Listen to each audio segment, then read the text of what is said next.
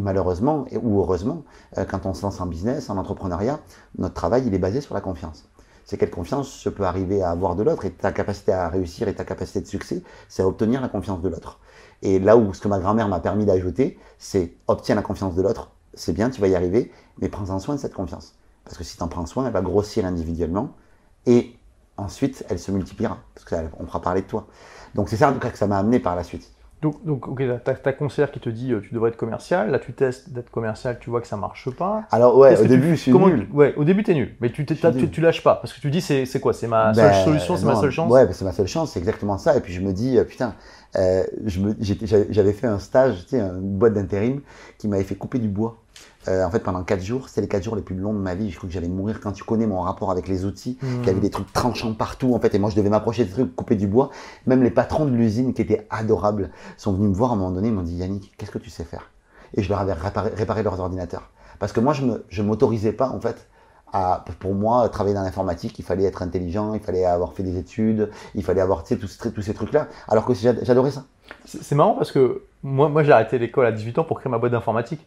Et tu vois, je me suis pas dit, je me suis pas dit ça, c'est marrant. J'avais pas ces blocages-là. Et je pense que je pense que tu avais un niveau de confiance qui était peut-être un, peu meilleur probablement que le mien. Hmm. Et moi, en fait, je pense que j'ai travaillé avec. Je crois que j'ai relativement bonne confiance en moi depuis toujours.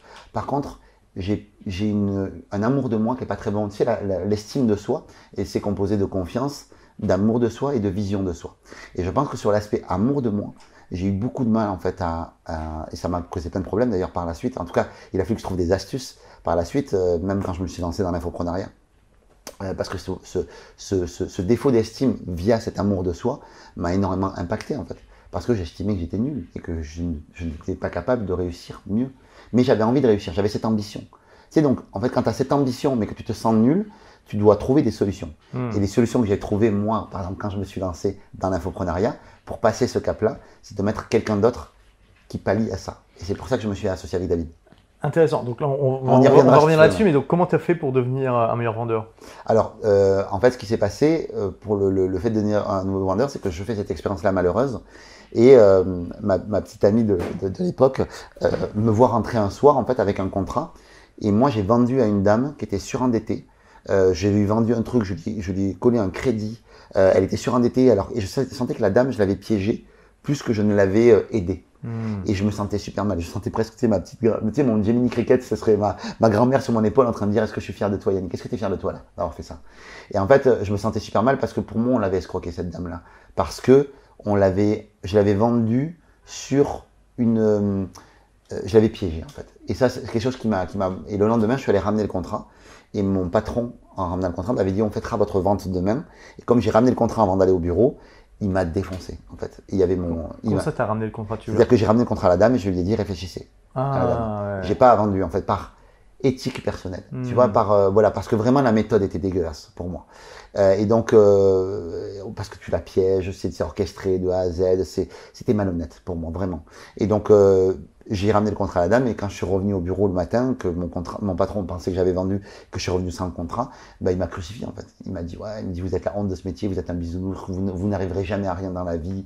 Il m'a vraiment détruit, mais j'avais 22 ans, moi, tu sais, t'es, hyper influençable à 22 ans. Hmm. Et euh, je me rappelle ne pas m'être laissé faire facialement avoir dit, tu sais, avoir montré par ego et orgueil, tu sais, dire non, non, c'est bon. Euh, voilà, je me rappelle même, il m'a dit, pour 200 euros, je peux vous faire casser la gueule si vous me ramenez pas, me ramenez pas le contrat. Ah ouais. Euh, ouais, ouais, vraiment chaud. Et moi, je lui ai dit, ben moi, pour gratuitement, je peux vous faire enterrer dans un trou. Vous êtes chez moi ici. Et euh, ouais, c'était chaud. Ah ouais. et, en fait, je suis parti de cette boîte-là. C'était la meilleure chose que je puisse faire, sauf que en termes de confiance en moi, c'était chaud.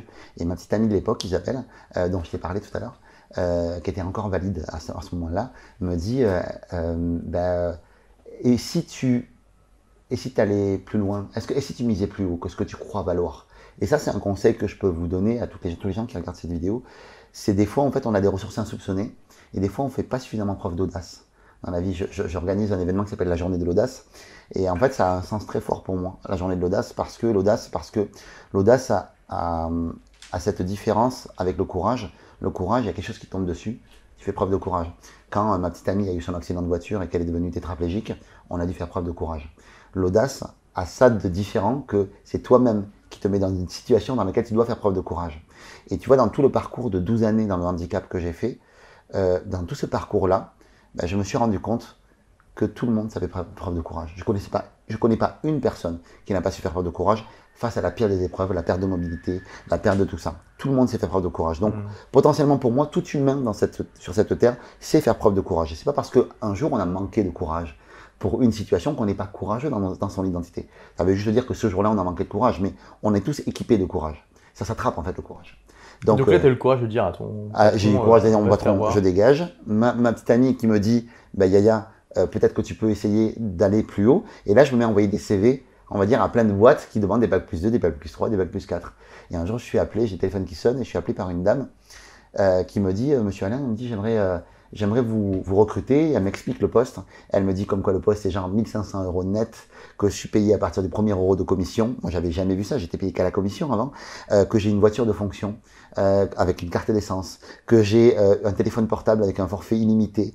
à l'époque, tu sais, j'ai 24 ans à l'époque que j'ai euh, un ordinateur portable, enfin, c'est le truc de fou. Et je dis, madame, est-ce que tu as un lien de près ou de loin avec Jésus? Parce que moi, je suis déjà. je veux, voilà. Elle m'explique que c'est dans le luxe, que c'est génial, que je suis fait pour le poste. Elle me dit, j'adore votre énergie. Et elle me dit, j'aimerais juste que vous me donniez la photocopie de votre BTS.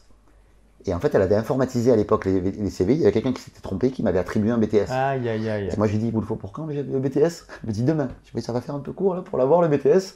Donc je lui dis, mais j'ai pas le BTS, madame. Euh, je lui dis. Puis elle me dit, ah, je suis désolé. Elle me dit, euh, il me demande ça, typiquement. Et là, tu vois. C'est tellement classique. Ouais, et là, je lui dis, attendez, madame. C'est-à-dire que pour une fois dans ma vie, je me dis, mets de l'audace. Enfin, tu vois, je mets de l'audace, je lui dis, mais attendez, madame. Normalement, j'aurais laissé faire. Je dire, ah, mais j'ai pas le truc, j'ai pas la casse, tant pis. Là, je dis, madame. Je dis, on passe une demi-heure au téléphone, vous adorez l'entretien je vous, tout est bon pour moi. En fait, tout, vous validez tout hmm. juste parce que j'ai pas un bout de papier. Vous voulez pas me présenter à votre client? Je comprends pas. Et là, elle me dit, vous avez raison. Donc, j'insiste quelque part. Et tu vois, je crois que c'est quelque chose d'important aussi, de savoir aussi insister. Aussi. Surtout pour un vendeur. Et ben, c'est ça aussi, et savoir insister intelligemment. Merci d'avoir écouté ce podcast. Si vous l'avez aimé, est-ce que je peux vous demander une petite faveur? Laissez un commentaire sur iTunes pour dire ce que vous appréciez dans le podcast tout simplement. Ça aidera d'autres rebelles intelligents comme vous à trouver le podcast et puis à être inspirés tous les jours ou presque par lui. Merci et à très vite pour de nouvelles aventures.